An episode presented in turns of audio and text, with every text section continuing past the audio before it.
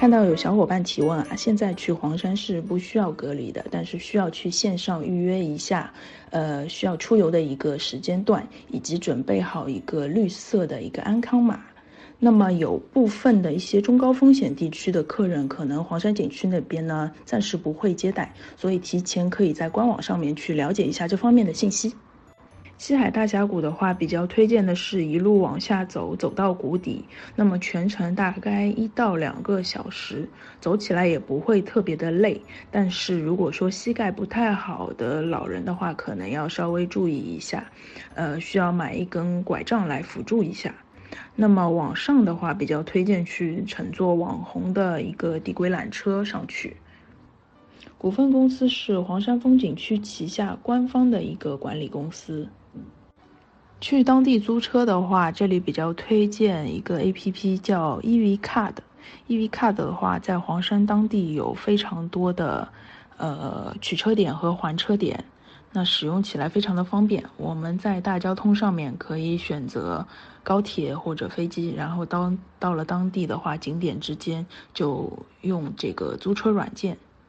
如果想要去山上观日出的话，一种是在山顶入住一晚，还有一种是选择，呃，在山下汤口住一晚，然后第二天一早上山。这样的话可能会比较辛苦一点，因为上山时间会非常的早。因为山顶的日出时间的话，呃，夏季和冬季情况不一样，但是基本都在五六点左右。那么可能我们就三四点就会需要起床了。山上宾馆如果是入住的独卫房型的话，一般是不含早餐的；但是如果是标间房型的话，一般都是含早的。但是山上的早餐总体来说都会比较的简单一点。然后如果要吃午餐的话，山上的酒店里面也都是可以点菜的，然后也会有集中的一片区域可以用餐，一般是在天海景区那边，会有一些面点啊等等的。